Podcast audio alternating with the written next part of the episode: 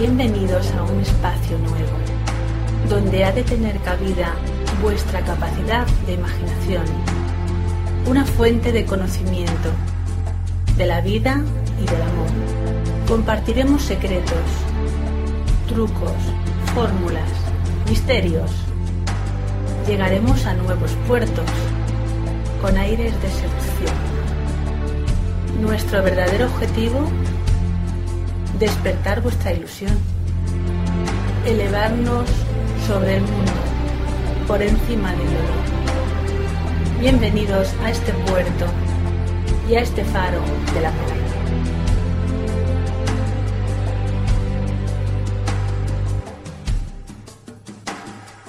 Espíritu. Investigación. Esencia. Iluminación. Misterio. Ilusión. Sueños. Creación. Afecto. Evocación. Sonrisas. Corazón. Abrazos. Sintonización.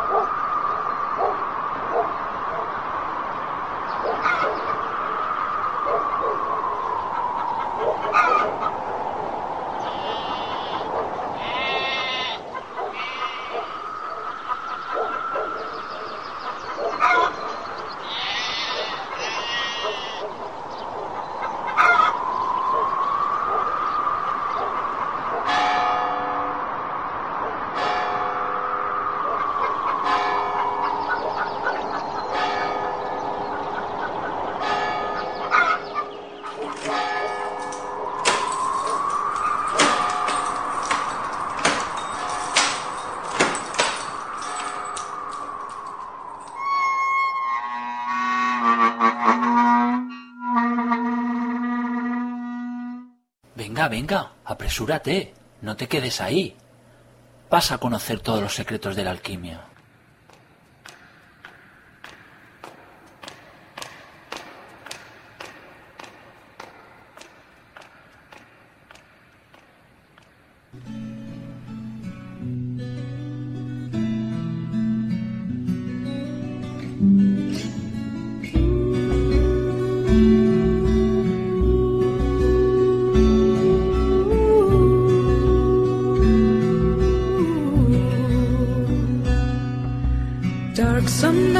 Shining moon, balance of the dark and the light.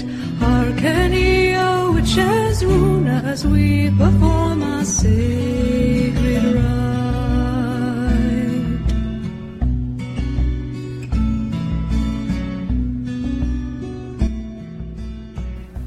Su laboratorio, sótano, celda o cripta antigua apenas se ilumina con una luz triste que ayuda a difundir las múltiples telarañas polvorientas.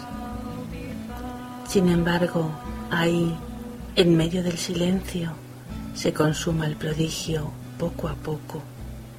La infatigable naturaleza, mejor que en sus abismos rocosos, se afana bajo la prudente vigilancia del alquimista, con el socorro de los astros y por la gracia de Dios. Labor oculta, tarea ingrata y ciclópea de una amplitud de pesadilla. En el centro de este impas, un ser, un sabio, para quien ninguna otra cosa existe ya.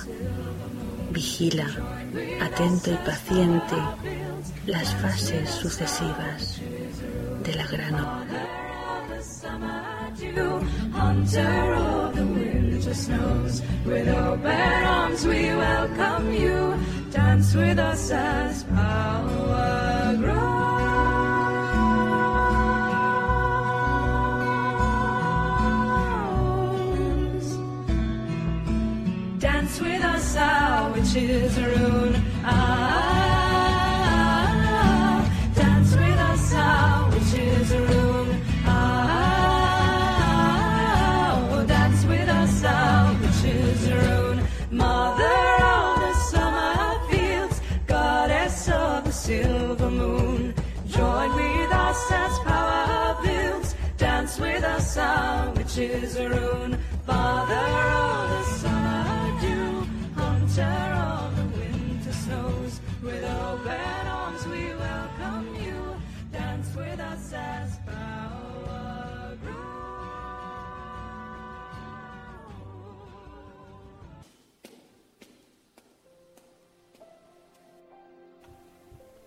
Laboratorio es una palabra que inventaron antiguos monjes. Unieron las palabras labor y oratorio, es decir, trabajo y rezo. En ese lugar, apartado, escondido del resto de las otras estancias monacales, esos monjes se ocupaban de extraer medicinas de las plantas, de hacer licores con ellas y de otras cosas mucho más profundas.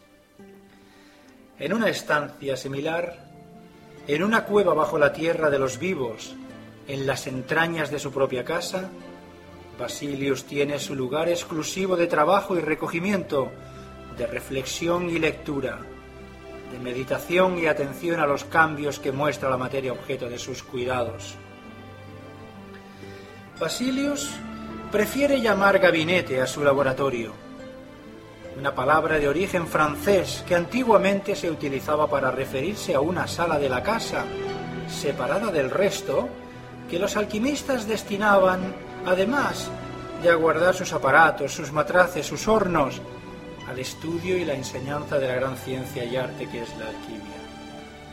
Es además, por definición, un lugar accesible solo a personas de confianza, y así es.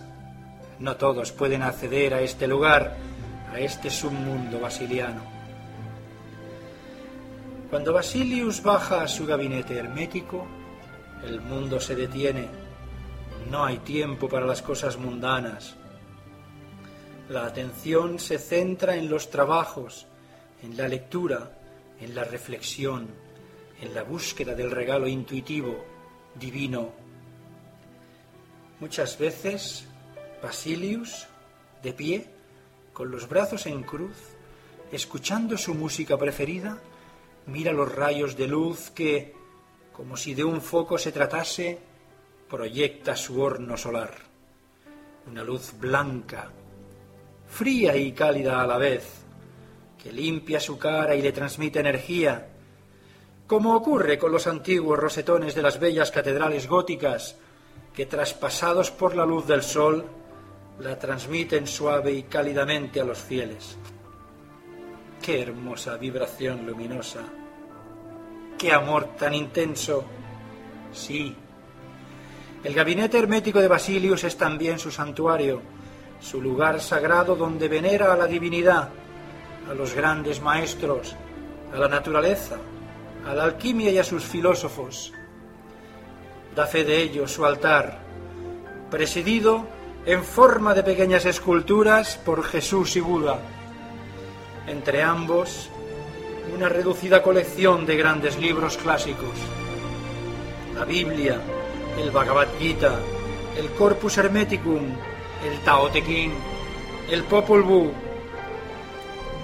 Junto a ellos, un homenaje al reino mineral, pirita, plata, antimonio, rocas, piedras, cuarzos, sales, tinturas de oro y plata que el maestro espagirista Yavir le regaló.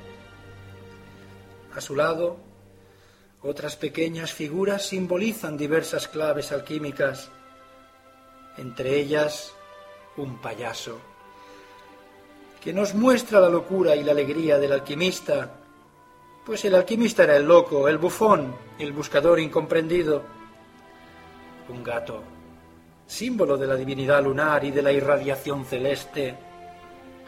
El sol y la luna, ambos participan en la obra filosofal. Una sirena, símbolo de unión entre la tierra y el agua. y reinando sobre todo el conjunto, el mago, símbolo de la sabiduría necesaria para lograr el fin tan ansiamente deseado. Su horno y alambique son su orgullo, un trabajo artesanal, construidos más con el espíritu que con la razón. Ahí la materia destila lentamente, perezosamente. Natura non facit saltus, dice un axioma alquímico. La naturaleza no da saltos, actúa lentamente. Así, la paciencia se convierte en un reto y una necesidad, y el alquimista aprende a dominarse y ser paciente. Es aquí, en este antro, en este lugar de iniciación, donde se desarrolla el juego entre la maestra naturaleza y el discípulo alquimista. Ambos esperan futuros regalos. La naturaleza, perfeccionarse. El alquimista, transmutarse.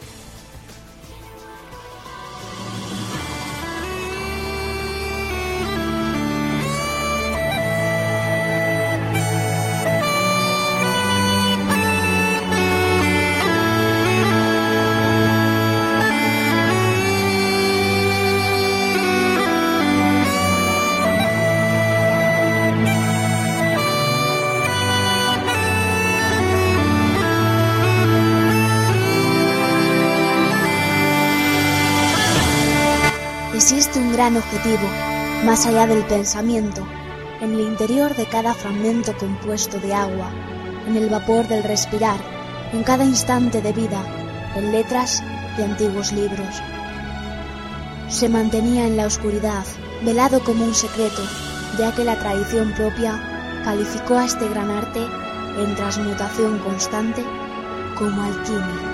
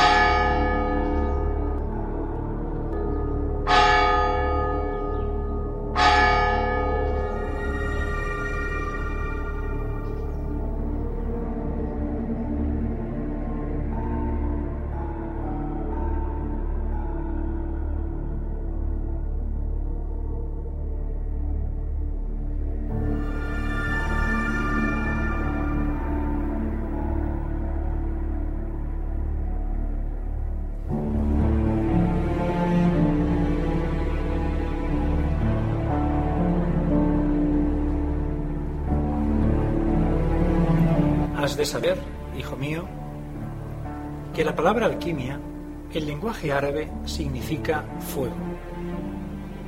La alquimia es una parte muy oculta de la filosofía natural y la parte más necesaria de la física, que es la investigación de la naturaleza. Con ella se hace un arte que no puede compararse a ningún otro, porque enseña a perfeccionar todas las piedras preciosas imperfectas, a conducir los cuerpos humanos afectados por la enfermedad hacia una salud perfecta y a transmutar los metales imperfectos en oro y plata verdaderos. Esta medicina universal se prepara con el trabajo de las manos, mediante un oculto ingenio y un arte que únicamente conocen los hijos de la verdad.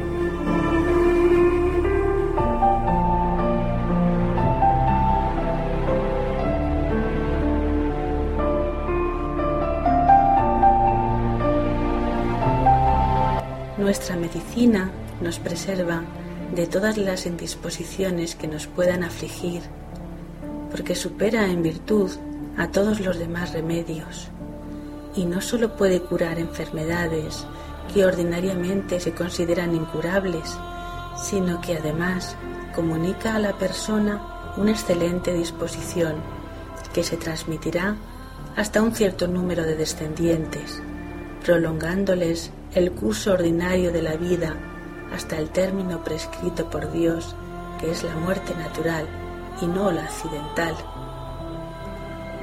Dios ha confiado a quienes poseen este preciso don la libertad de ser maestros de la vida y de la muerte.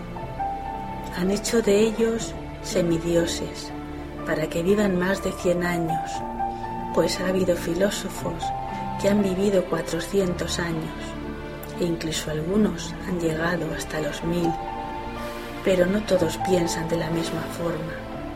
Y quienes no quieren prolongar su vida, no lo quieren por un motivo. Viviendo en este mundo de miseria, están privados de una morada agradable, pues se afirma que esta ciencia nos muestra tan vivamente la gloria eterna que después de haber abandonado las vanidades ya no se desea más que adorar a Dios y ver cara a cara al Creador en el paraíso.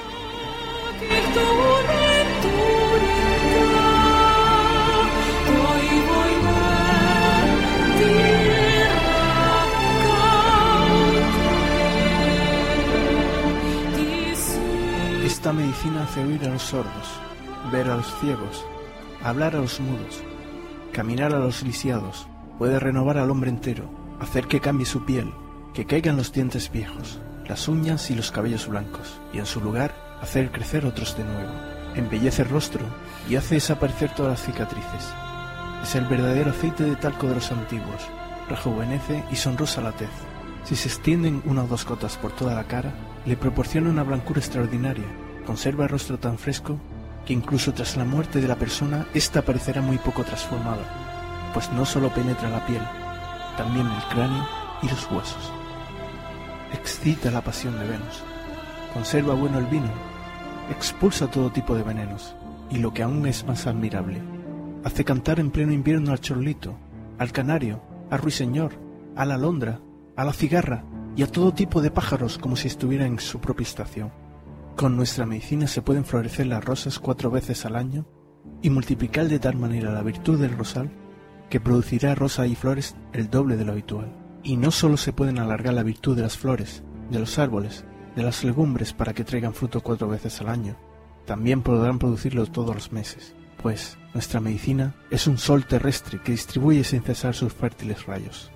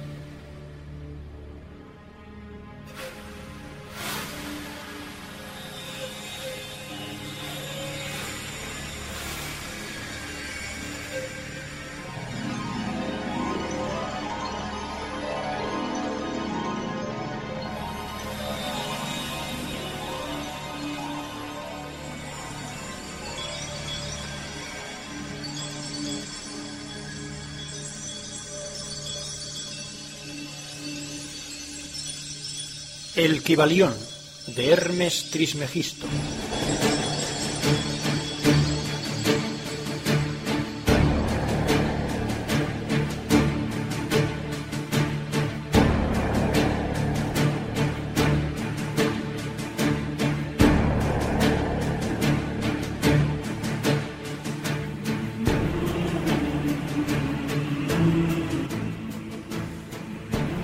Los labios de la sabiduría permanecen cerrados, excepto para el oído capaz de comprender.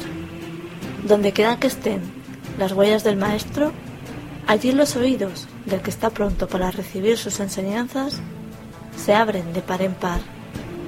Cuando el oído es capaz de oír, entonces vienen los labios que han de llenarlos con sabiduría. Los principios de la verdad son siete. El que comprende esto perfectamente posee la clave mágica ante la cual todas las puertas del templo se abrirán de par en par. El todo es mente. El universo es mental. Como es arriba, es abajo. Como es abajo, es arriba. Nada está inmóvil. Todo se mueve, todo vibra. Todo es doble, todo tiene dos polos, todo su par de opuestos. Los semejantes y los antagónicos son lo mismo. Los opuestos son idénticos en naturaleza, pero diferentes en grado. Los extremos se tocan. Todas las verdades son medias verdades. Todas las paradojas pueden reconciliarse. Todo fluye y refluye, todo tiene sus periodos de avance y retroceso, todo asciende y desciende, todo se mueve como un péndulo. La medida de su movimiento hacia la derecha es la misma que la de su movimiento hacia la izquierda.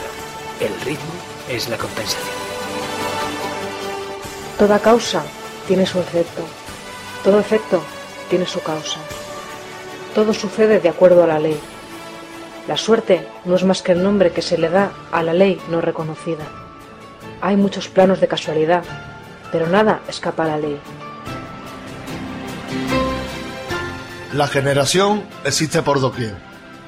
Todo tiene su principio masculino y femenino. La generación se manifiesta en todos los planos.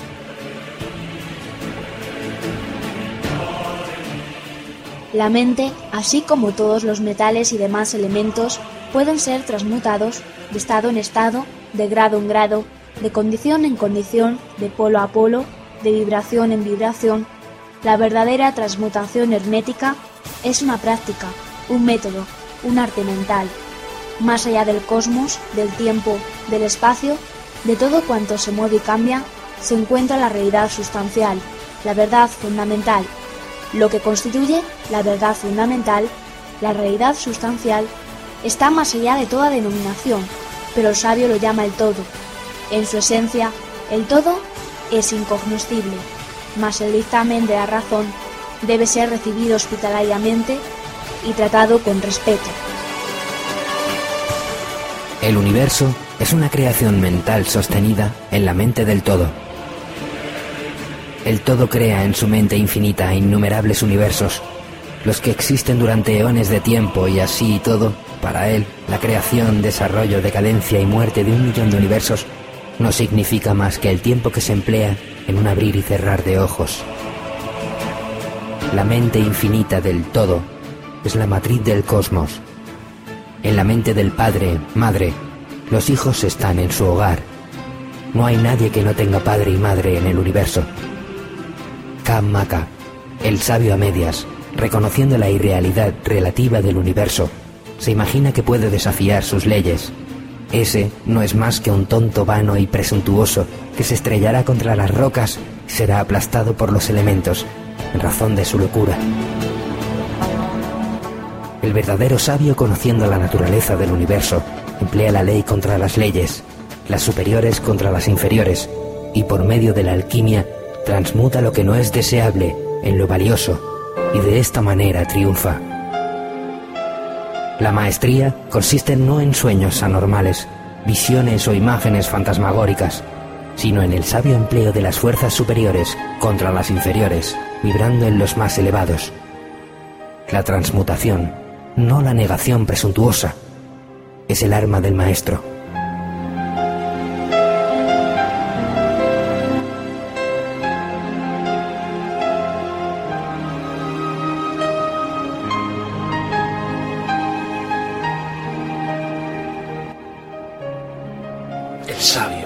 A medias, reconociendo la irrealidad relativa del universo, se imagina que puede desafiar sus leyes. Eso no es más que un tonto, vano y presentuoso, que se estrellará contra las rocas y será aplastado por los elementos, en razón de su locura. El verdadero sabio, conociendo la naturaleza del universo, emplea la ley contra las leyes, las superiores contra las inferiores, y por medio de la alquimia transmuta lo que no es deseable en lo valioso y de esta manera triunfa. La maestría consiste no en sueños anormales, visiones o imágenes fantasmagóricas, sino en el sabio empleo de las fuerzas superiores contra las inferiores, vibrando lo más elevado. La transmutación, no la negación presentuosa, es el arma del maestro.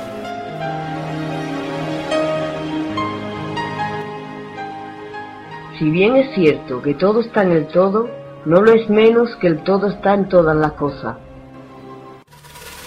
El que comprende esto debidamente ha adquirido gran conocimiento. Nada reposa, todo se mueve, todo vibra. Todo es dual, todo tiene polos, todo su par de opuestos. Los semejantes y desemejantes son los mismos. Los opuestos son idénticos en naturaleza, difiriendo solo en grado. Los extremos se tocan. Todas las verdades son medias verdades. Todas las paradojas pueden reconciliarse. Todo fluye y refluye. Todo asciende y desciende. La oscilación pendular se manifiesta en todas las cosas. La medida del movimiento hacia la derecha es la misma que el de la oscilación a la izquierda. El ritmo es la compensación. Toda causa tiene su efecto. Todo efecto tiene su causa. Todo ocurre de acuerdo con la ley. Azar no es más que el nombre que se le da a la ley no reconocida. Hay muchos planos de casualidad. pero ninguno escapa a la ley.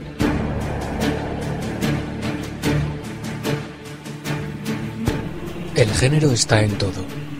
Todo tiene su principio masculino y femenino. El género se manifiesta en todos los planos. La posesión del conocimiento, si no va acompañada por una manifestación y expresión en la práctica y en la obra, es lo mismo que el enterrar metales preciosos, una cosa vana e inútil. El conocimiento, lo mismo que la fortuna, deben emplearse. La ley del uso es universal, y el que la viola sufre por haberse puesto en conflicto con las fuerzas naturales. Para cambiar vuestra característica o estado mental, cambiad vuestra vibración. Para destruir un grado de vibración no deseable, póngase en operación el principio de polaridad y concéntrese a la atención en el polo opuesto al que se desea suprimir. Lo no deseable se mata cambiando su polaridad. La mente, así como los metales y los elementos, puede transmutarse de grado en grado, de condición en condición, de polo a polo, de vibración en vibración. El ritmo puede neutralizarse mediante el arte de la polarización. Nada escapa al principio de causa y efecto, pero hay muchos planos de causalidad, y uno puede emplear las leyes del plano superior para dominar a las del inferior.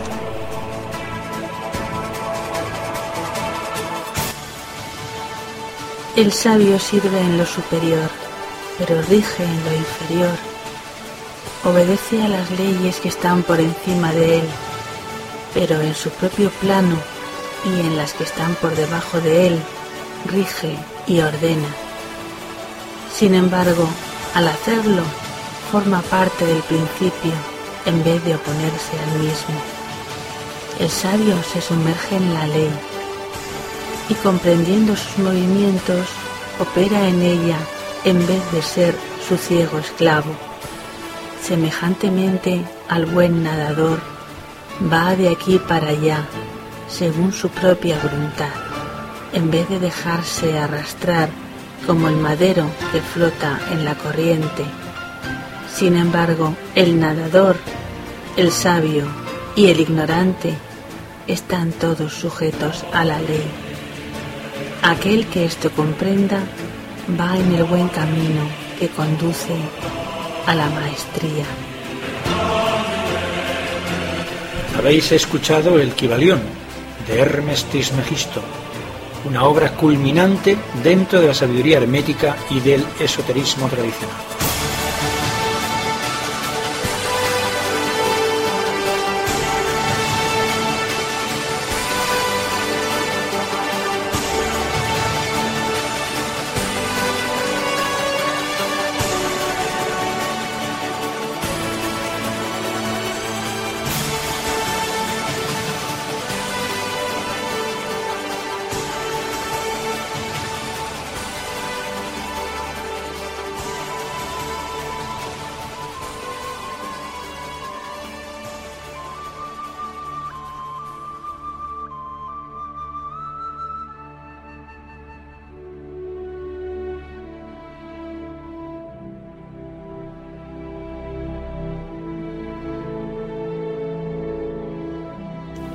La verdadera historia del Sol y la Luna.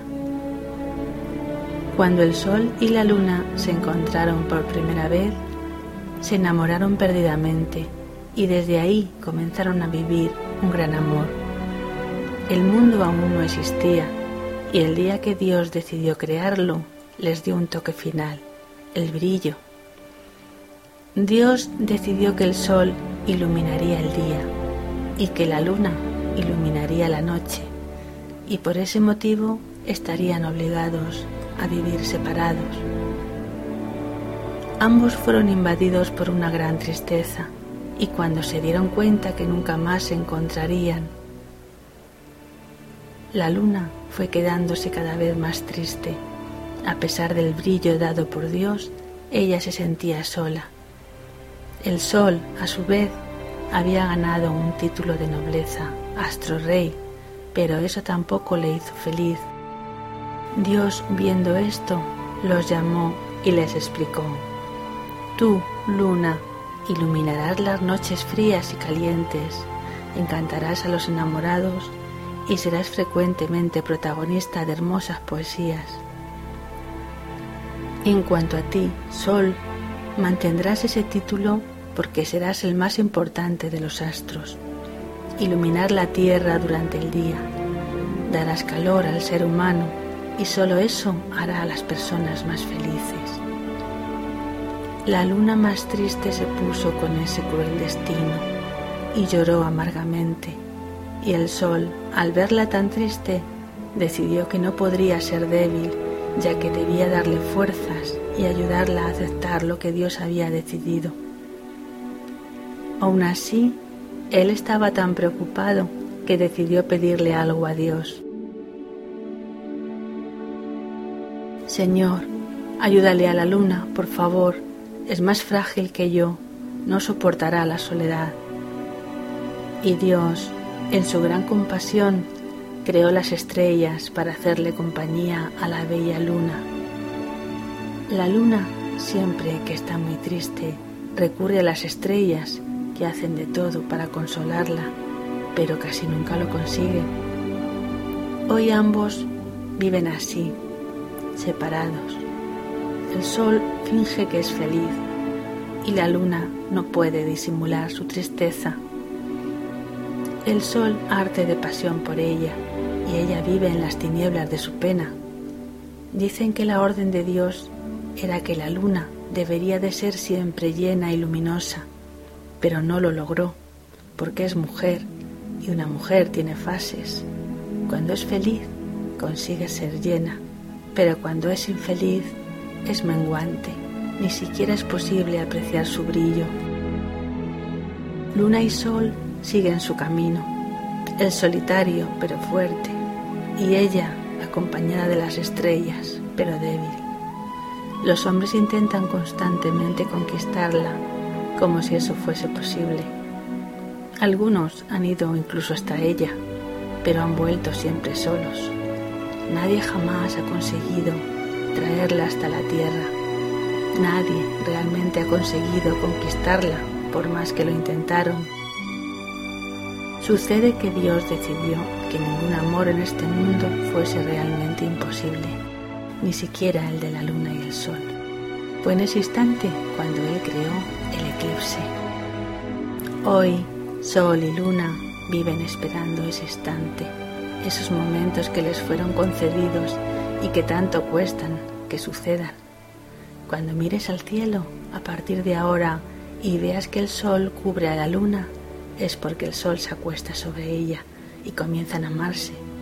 Es a ese acto de amor al que se le dio el nombre de eclipse. Es importante recordar que el brillo de su éxtasis es tan grande que se aconseja no mirar al cielo en ese momento. Tus ojos pueden cegarse al ver tanto amor.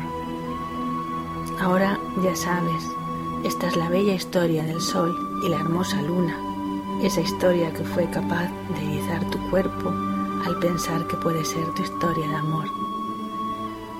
Tú ya sabías que en la Tierra existían sol y luna y también que existe el eclipse, pero esta es la parte de la historia que no conocías. De autor desconocido.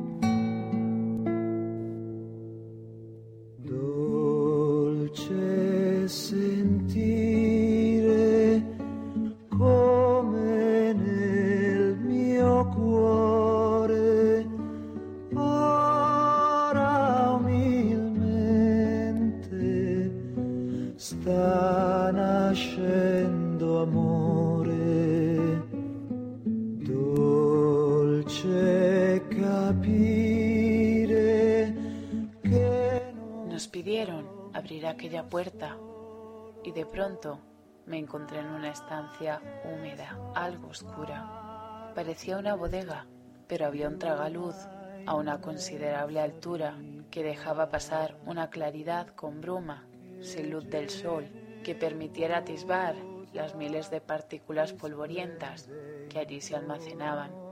Presidía esa estancia una larga mesa de tosca madera, de un palmo de grosor.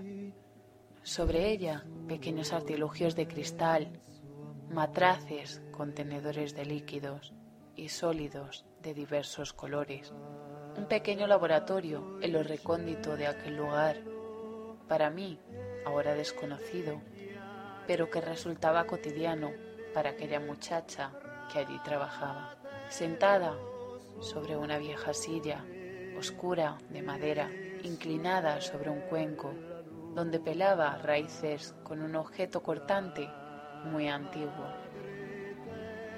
Llevaba el pelo largo y lacio, de color castaño claro, ojos marrones, muy finos en su trabajo.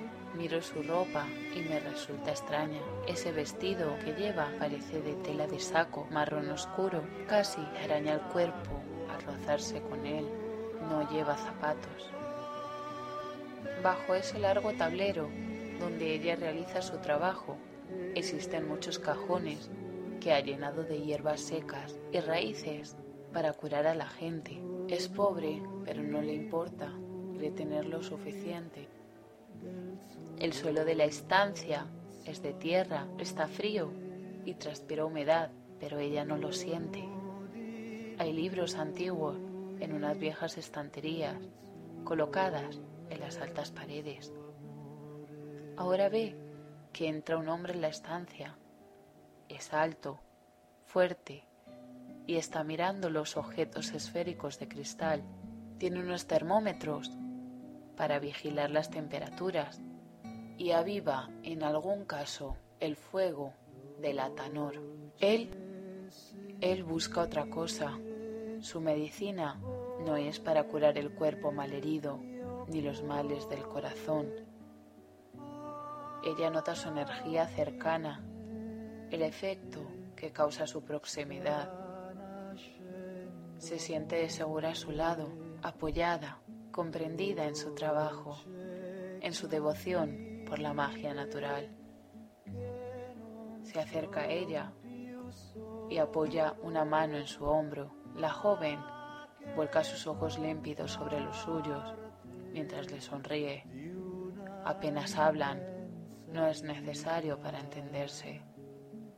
Él, su maestro, su amigo, un alma vieja, mientras que ella aprende su arte y a la vez practica la espagiria vegetal. Ella tiene mi rostro, pero ahora nos piden que salgamos y cerremos esa puerta. Salgo de allí y me quedo pensativa. Quiero volver de nuevo y quedarme otro rato más en esa vida, curarme los deseos de ser otra, buscar esos momentos de tanta paz. Quiero parar el tiempo y quedarme con el maestro que tiene tanto que enseñar, mecerme entre los libros, las hierbas, los cuadernos. Quiero volver a sentir esa energía de felicidad, aunque tenga que vivir una vida irreal.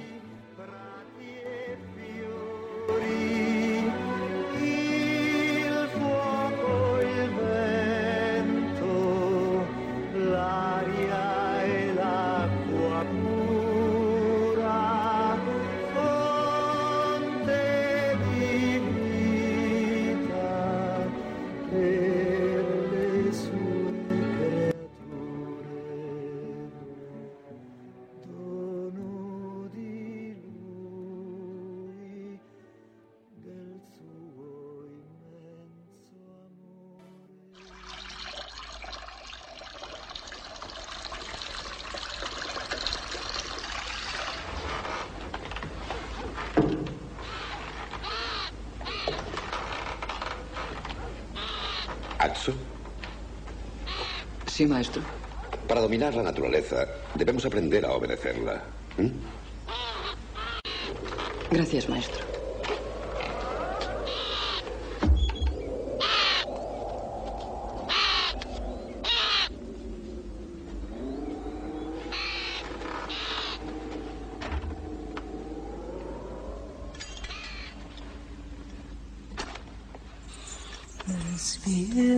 Verdadero, sin falsedad, cierto y muy verdadero.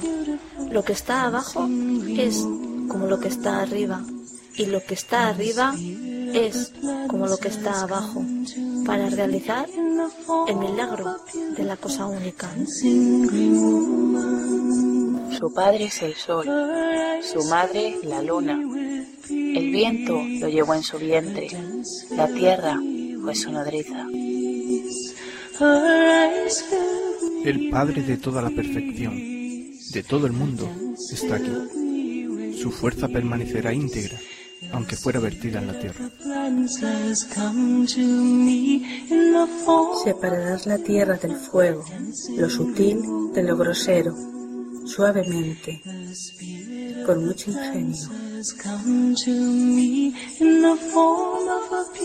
Asciende de la tierra al cielo y de nuevo desciende a la tierra y recibe así la fuerza de las cosas superiores y de las inferiores.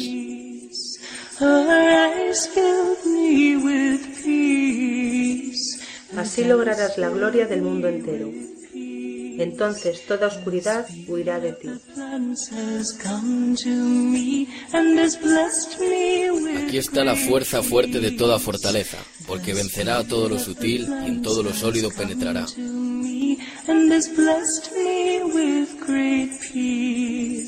Así fue creado el mundo. Habrán aquí admirables adaptaciones, cuyo modo es el que se ha dicho. Por esto fui llamado Hermes tres veces grandísimo, poseedor de las tres partes de la filosofía de todo el mundo. Se completa así lo que tenía que decir de la obra del sol.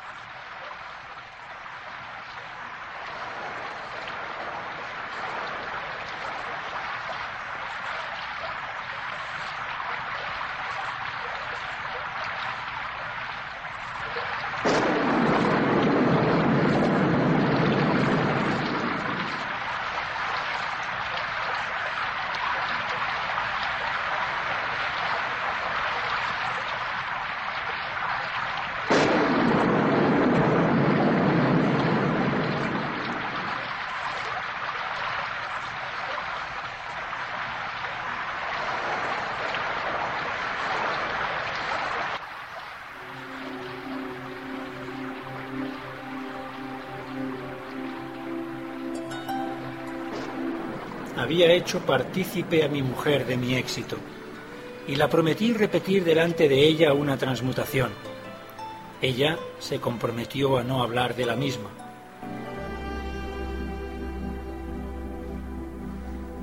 Era el jueves santo de 1831, a las 10 horas y 7 minutos de la mañana, cuando hice solo la transmutación.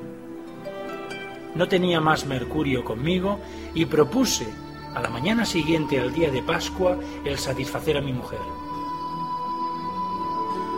Compré una rama de laurel a un jardinero y un tallo de siempre viva. Tras haberlos atado juntos, lo envolví todo en una hoja de papel de carta y dirigí mis pasos a la casa en que se encontraba mi mujer, que se encontraba sentada junto a una vidriera.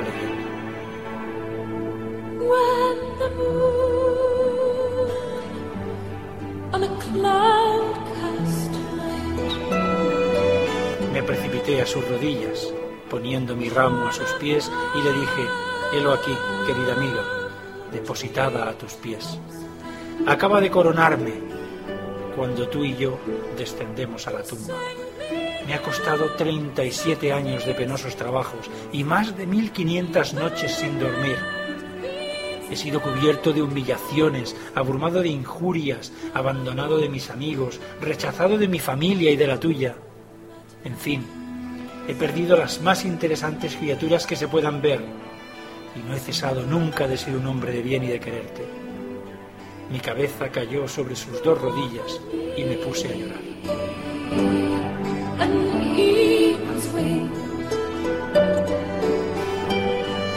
Mi mujer, levantándome la cabeza, con lágrimas en los ojos, me dijo, levántate, amigo mío, y deja de llorar.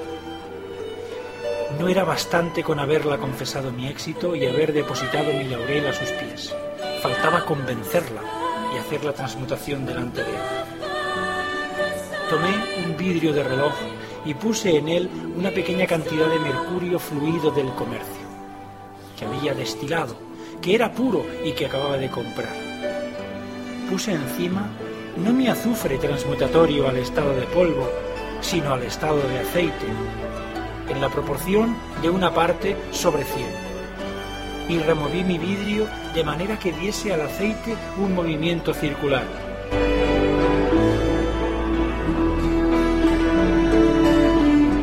Vimos con gozo al mercurio ofrecer un fenómeno bien curioso y coagularse con el color del oro más bello.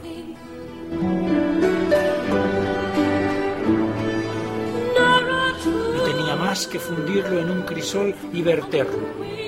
Hice así la transmutación en frío, para gran asombro de mi mujer. Ella me dijo entonces, tu éxito pone colmo a tus deseos. Si quieres volverme dichosa y hacerme olvidar la larga cadena de nuestras desdichas, vivamos en el seno de la oscuridad sin ostentación. Haz desaparecer de nuestro asilo todo lo que pudiera descubrir tu secreto y servir de cebo a la malevolencia, así como a los ambiciosos a los que nada puede recompensar la intriga, la bajeza o la tiranía. Y le respondí, he jurado, aunque tenga que verme correr plomo fundido en las venas, llevarme a la tumba mi secreto, es decir, conocimiento de la materia, del fuego y de los trabajos de Hércules. Yo te juro, así como a Dios, volverte dichosa, llevando a cumplimiento tus deseos. Esperemos que el Eterno nos proteja contra los envidiosos y los hombres viciosos y corrompidos.